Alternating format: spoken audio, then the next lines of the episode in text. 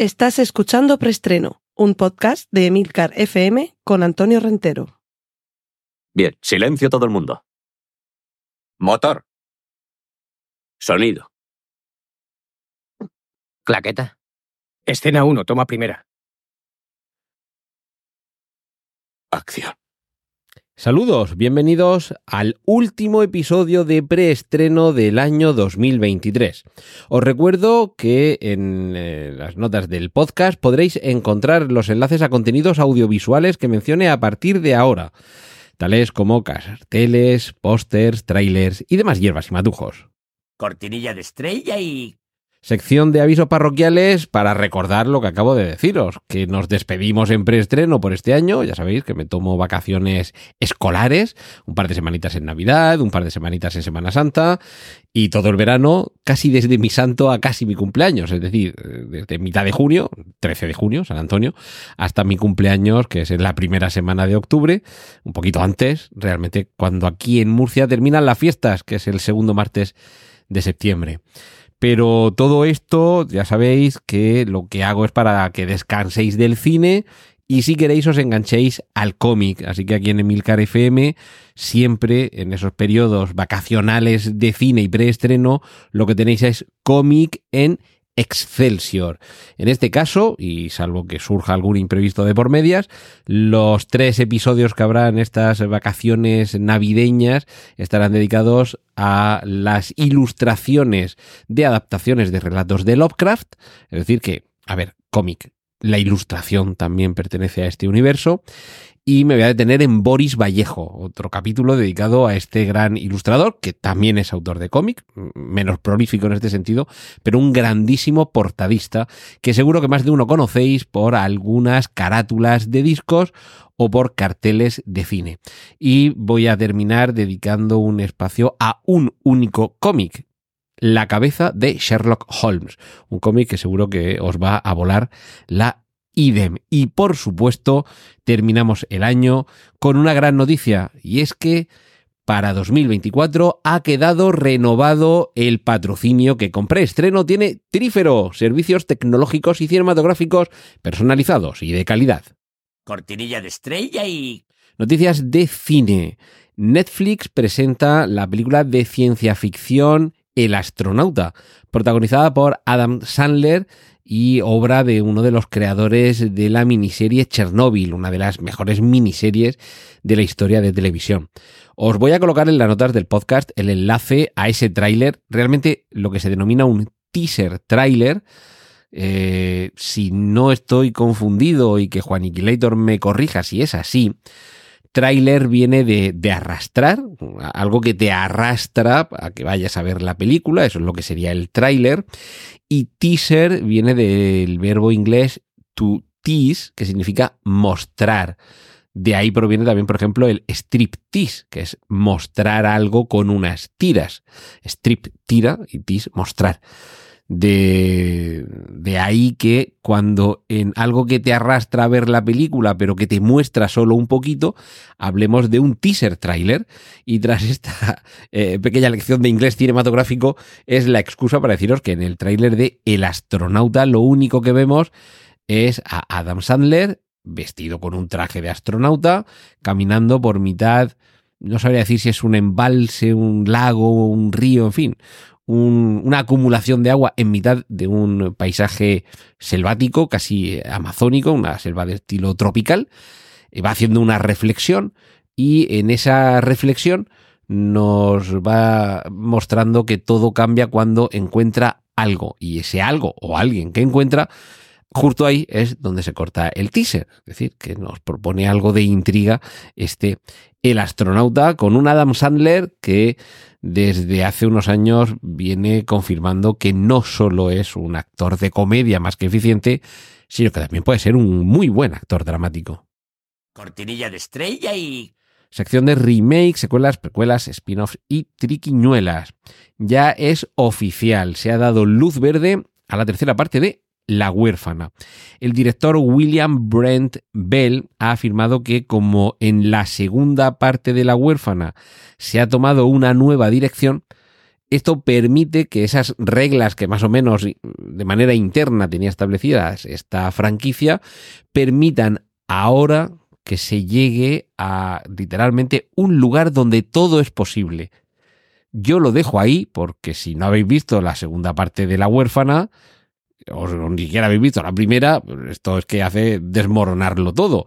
Y quien haya visto la primera y la segunda parte, quizá intuya por dónde puedan ir estas, eh, estos terrenos abiertos para explorar de una manera inédita. Así que me imagino que una razón más para continuar enganchados a esta franquicia, que por cierto, y por si no lo sabéis, no está basada, pero sí inspirada en hechos reales. Los que hayáis visto la película de la huérfana diréis, pero hombre, esto no puede pasar en el mundo real. Pues sí, sí, sí, sí puede pasar. Y, bueno, ya sabéis lo que decía Torrente en Airbag. Eh, parece que tenía más de 18 años y la culpa la tienen los padres que las visten. O la culpa la tienen los padres que los visten como Guti, que se decía hace unos cuantos años.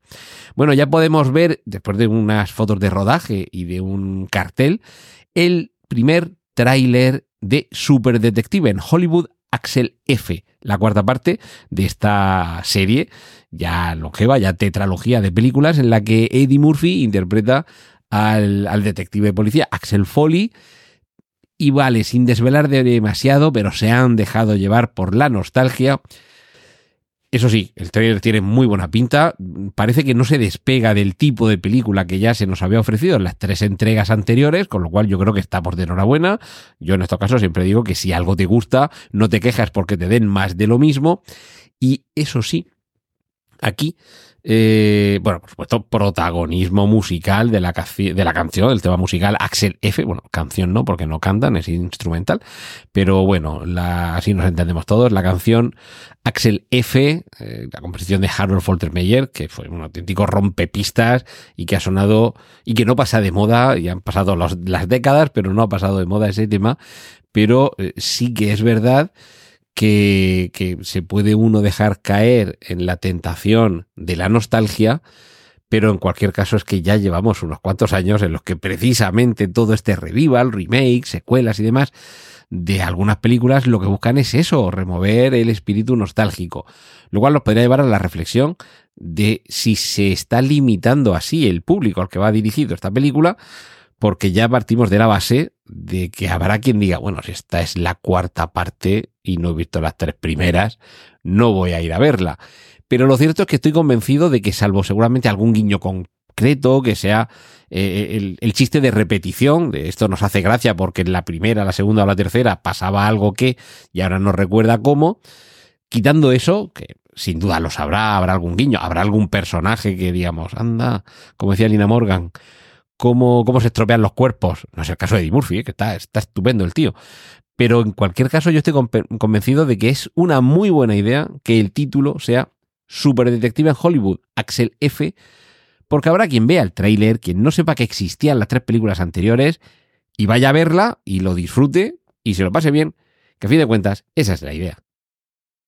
Y como en el cine realmente se trata de pasarlo bien, vamos a pasarlo bien elucubrando un poquito porque se estrena esta semana Rebel Moon, la primera parte de Rebel Moon, La Niña del Fuego, la primera parte de eh, estas dos películas con las que Zack Snyder nos lleva al terreno de la space opera. De hecho, como me he cansado de repetir muchas veces, todo esto parte de una idea descartada que él había propuesto para ambientarse en el universo Star Wars que estoy convencido que después se han añadido y se han cambiado muchas cosas, pero seguro que cuando veamos la película, que como digo, se estrena en Netflix este, este creo que es este viernes, 22 de diciembre, sí, este viernes, seguro que estaremos viendo la película y diremos, ah, esto seguro que era un caballero Jedi, ah, seguro que estos son los, los soldados del imperio, ah, seguro que este es eh, el Darth Vader de la película o el, el señor oscuro del Sith de la película, seguro que vamos a establecer ese juego de comparaciones pero no deja de ser una space opera, ya sabéis, intrigas familiares, espaciales,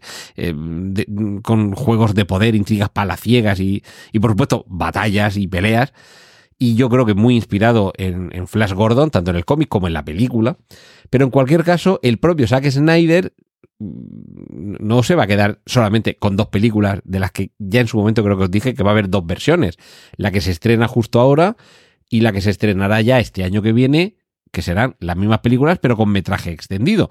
Es decir, como lo que ha hecho Ridley Scott con Napoleón, pero no sé por qué me huelo que le va a salir mejor a Zack Snyder lo de que de antemano esta película sea la versión corta y que no nos parezca que le faltan cosas.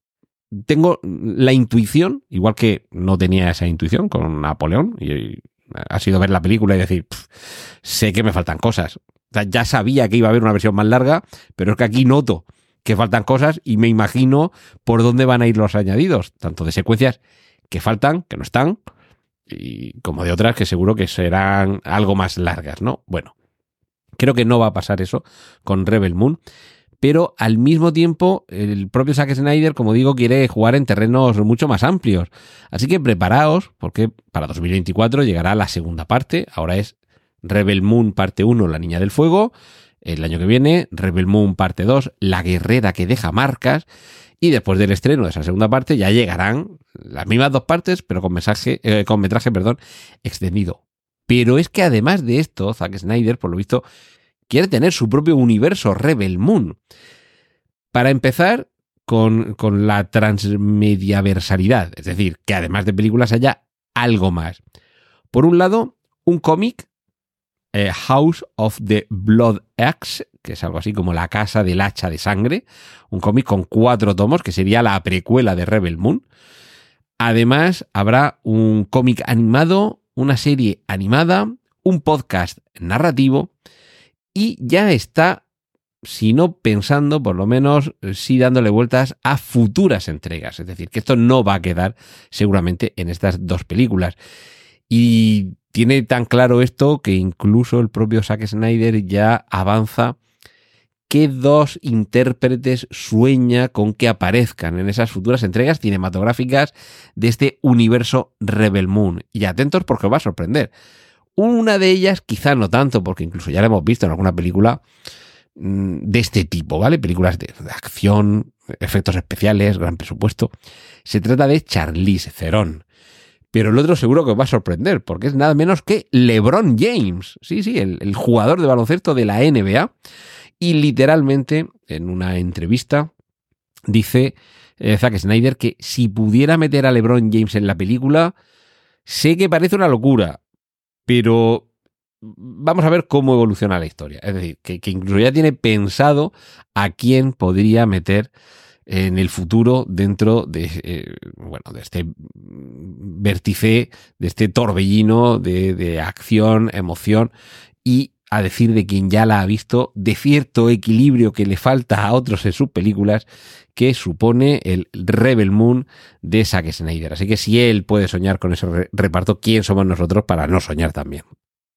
Cortinilla de estrella y... Vamos con series, eh, pero bueno, en Netflix estrena esta película, pero también tienen series y de hecho lo que se están planteando es tener más series que continúen las historias de algunas de sus series ya más exitosas. Es decir, convertir en franquicias series que ya han constatado que existe un interés por ellas entre el público. Algunas de las series que podrían tener en Netflix estas continuaciones en forma de spin-offs, es decir, no se trataría de secuelas ni continuaciones directas, sino de darle protagonismo a personajes secundarios de alguna de estas series, serían Peaky Blinders, Stranger Things, The Witcher o Miércoles.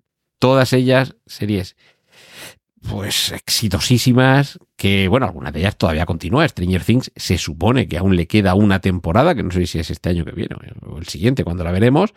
The Witcher continúa, han cambiado el, protagonista, ya no es Henry Cavill, sino Liam Hemsworth, creo que es Liam, creo Chris es el que hace de Thor y Liam es el que aparecía en Las Fantasmas. creo que es, si no me confundo, Liam Hemsworth el que ha tomado el relevo. Y, miércoles ha tenido una exitosísima primera temporada y se supone que va a tener más. Así que mm, yo creo que con todo esto se, se constata el que cuando un producto funciona, pero ya no da más de sí ese mismo producto, lo ideal es sacar los derivados. Es decir, si has terminado Breaking Bad y ahí ya no hay forma de continuar, pues habrá que sacar productos derivados en los que algunos de los personajes secundarios tengan su protagonismo. Y desde luego, aquí tenemos unos cuantos casos de éxitos. Sin duda, del que más nos podemos acordar es Better Call Saul, la, la serie spin-off de Breaking Bad, que incluso para algunos es superior a Breaking Bad. Yo no me encuentro entre ellos. La situaría en un plano de igualdad. Mm, Quizá Breaking Bad un poquito por arriba por la novedad, pero desde luego Better Call Saul es una serie magnífica. Y casos más que famosos de Cheers deriva Frasier. Y aquí en España, más modestamente, de Siete Vidas deriva Aida.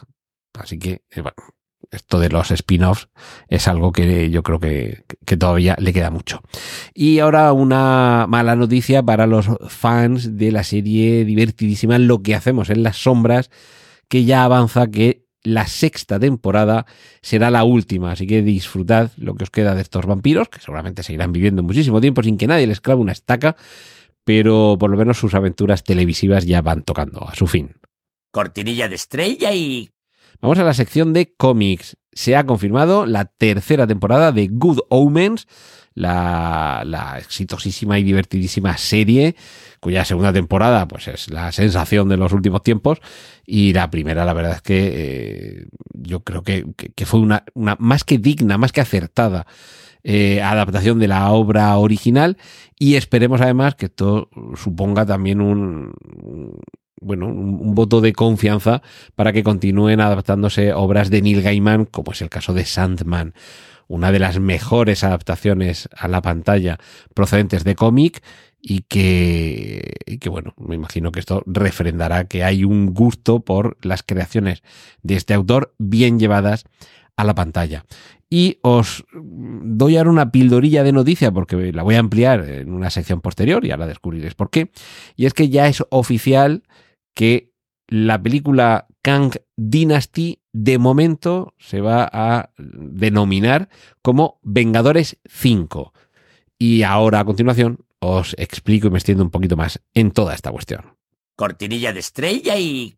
Y es que esta semana no hay una sección de adaptaciones, pero sí vamos a cerrar con la sección de noticias.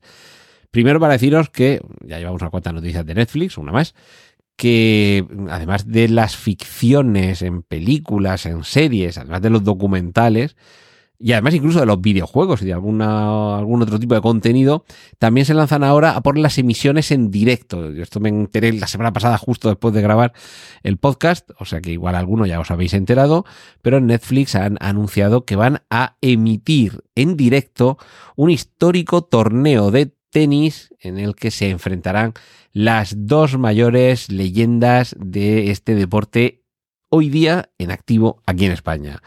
Evidentemente estamos hablando de Rafael Nadal y de Carlos Alcaraz, que además desde aquí, desde Murcia, desde donde os estoy hablando, nos llena todavía más de orgullo tener a alguien tan prometedor y que de momento ya lleva muy buena carrera como Carlos Alcaraz. Que además protagonicen ambos tenistas, ambos astros del deporte en general y el tenis en particular, esta histórica primera emisión deportiva en directo de Netflix, pues no deja de ser también un, eh, pues no sé si para sentirnos orgullosos, pero bueno, por lo menos sí para alegrarnos y regocijarnos. Y ahora, y ya aviso, porque voy a cerrar con esto, el preestreno de esta semana y el, la, la, la temporada 2003, perdón, 2023 de preestreno, eh, por si os lo queréis eh, ahorrar, los que no os interese demasiado esta cuestión, ya con este tema me, me despido por hoy y voy a dedicar los últimos minutos. Por el título del episodio de hoy os podréis imaginar de lo que voy a hablar con lo de cancelado. Me refiero evidentemente a que el actor Jonathan Mayors, que estaba afrontando en Estados Unidos eh, ciertos juicios derivados de comportamientos de agresión, abuso sexual, insultos y demás historias, eh, lo cual ya mm, ponía un poquito en, entre algodones su participación, su futuro, eh, su futura participación en más eh, entregas televisivas y cinematográficas del universo cinematográfico Marvel, pues los algodones se han retirado y se ha retirado el propio Jonathan Mayor. A los pocos minutos de hacerse pública la sentencia condenatoria, Disney barra Marvel anunciaba que despedía a Jonathan Mayor. Por lo tanto, la última vez que le hemos visto en cine ha sido en la tercera película de Ant-Man, en Quantumania, Y en televisión, la última vez que la hemos visto ha sido en la segunda temporada de Loki. Eh, se abren distintas posibilidades a partir de aquí. Por un lado, hay quien decía que se había puesto demasiado eh, énfasis en este personaje como núcleo de esta fase actual y no sé si también de la siguiente del universo cinematográfico Marvel y que quedarse sin este actor suponía tener que prescindir de ese personaje. Es una lectura que puede hacerse, pero yo considero que es errónea. Caben dos posibilidades, digamos, de base, cada una de las cuales se, se ramifica. La primera sería descartar a Kang y la segunda sería continuar con Kang. Voy a empezar por esta última, que creo que va a ser la que tenga más posibilidades de salir adelante y cualquiera de las dos posibilidades yo creo que nos va a valer. Eh, descartando el que, que también pudiera existir esta posibilidad, aunque no lo sé. Igual ha firmado eh, Jonathan Mayors con Disney, con Marvel Studios, un acuerdo por el que se han hecho capturas de su imagen, de manera que mediante tecnología informática e inteligencia artificial, el personaje pueda seguir apareciendo en una película con su rostro, su voz, sus movimientos, sin que el actor esté ahí. Como poder ser tecnológicamente o técnicamente, yo creo que es posible. Algo parecido hemos visto en, en, el Mandalorian, por ejemplo, en alguna otra de las series de Star Wars, donde han aparecido personajes con una juventud que, que ya la quisieran y de una forma completamente creíble, ¿de acuerdo? Esa sería una posibilidad, pero ya la estoy descartando de antemano.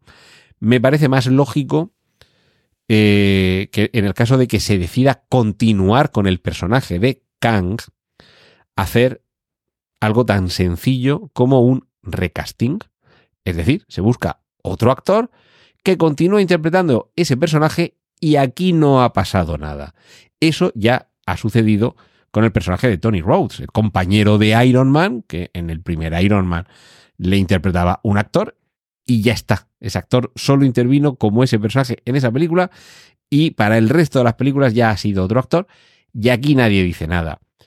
De hecho, dentro del universo cinematográfico Marvel hay dos actores que han interpretado al increíble Hulk, porque la película con Edward Norton forma parte del universo cinematográfico Marvel, y ese actor solo ha interpretado a Hulk en esa película.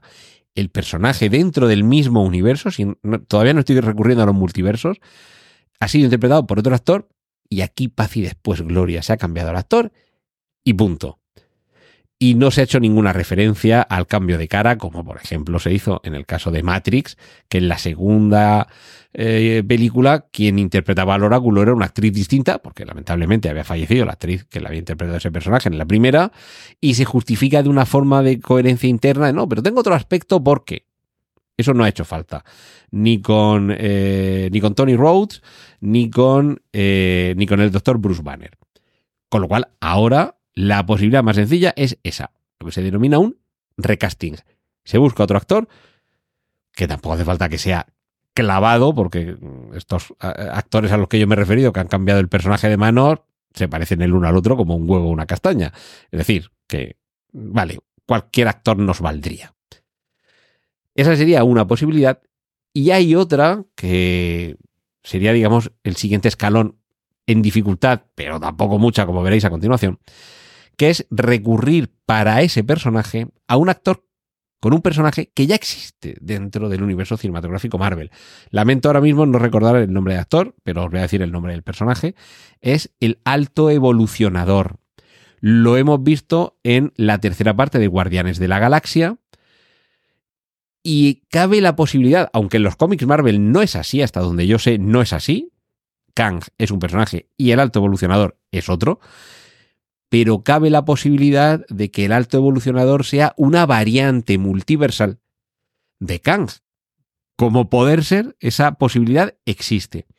Aquí tenemos el añadido de que hay cierto parecido entre los actores, no que se parezcan para confundirlos por la calle, pero bueno, en fin. Se parecen un poquito más allá de la raza, porque ambos son actores de raza negra, y podríamos decir, hombre, claro, es que todos los negros te parecen iguales. No, ni todos los blancos somos iguales, ni todos los pelirrojos son iguales, ni, en fin, no. Pero, mm, a ver, se parecen un poquito. Si recordáis a Carl Winslow, el, policía que aparecía en Cosas de Casa, es negro, pero a que no se parece nada a Will Smith.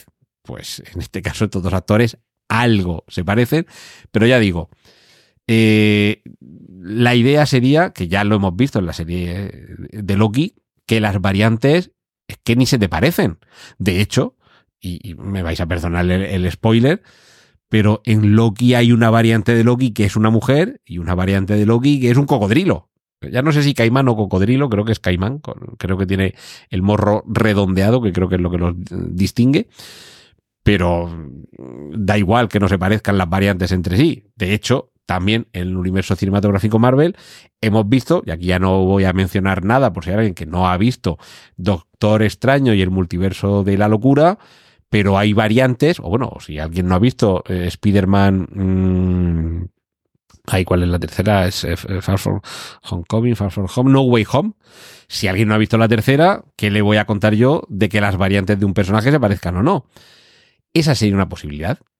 Que entendamos y que se nos explique que este actor al que hemos visto como alto evolucionador resulte que el alto evolucionador es una variante de Kang y a partir de ahora le vemos como Kang y no hace falta que justifiquemos que ya no se parece a, a, a Kang. Pero sí justificamos el que utilicemos ese mismo personaje y a partir. Esa es otra posibilidad. Todas estas dos posibilidades, como, como he explicado, manteniendo a Kang y que esto permitiría que esos Vengadores 5 volviera a rebautizarse como la dinastía Kang, ¿de acuerdo? Y luego hay otra posibilidad, que esta tiene ya las posibilidades tan abiertas, las opciones tan abiertas, que ya ni voy a entrar, simplemente la voy a enumerar. Y es que, prescindiendo de Kang, a partir de aquí ya vamos evolucionando en otra dirección. Por supuesto, si habéis visto la segunda temporada de Loki, si me apuras, ahí puede cerrarse el arco de Kang. Si me apuras, ahí se puede quedar cerrado. Lo cual ya obligaría a otros derroteros. ¿Cuáles pueden ser estos derroteros? Ya digo, aquí las opciones están tan abiertas que ni voy a entrar a enumerar cuáles podrían ser. Puedo decir que en algún momento tendrán que, llevar, que llegar los mutantes al universo cinematográfico Marvel, que en algún momento tendrán que llegar los Cuatro Fantásticos y el Doctor Doom al universo cinematográfico Marvel, y que este Vengadores 5 puede ser la puerta que nos conduzca a las siguientes dos películas de los Vengadores, que serían las Secret Wars. Y ya ahí en Marvel sabrán qué es lo que tienen que hacer para llevarnos a ese punto. Cortinilla de estrella y... Pues con, con este último rollazo me despido por este año. Agradeceros muy sinceramente que sigáis ahí al otro lado un año más. Desearos de todo corazón una muy feliz Navidad y un próspero año 2024. Que sigáis viendo mucho cine, muchas series de televisión. Y si os queda un ratito para los cómics, os dejo durante estas vacaciones aquí en Emilcar FM con Excelsior. Un saludo de Antonio Rentero. ¡Y corten! Gracias por escuchar Preestreno. Puedes contactar con nosotros en emilcar.fm barra preestreno, donde encontrarás nuestros anteriores episodios. Genial, la positiva.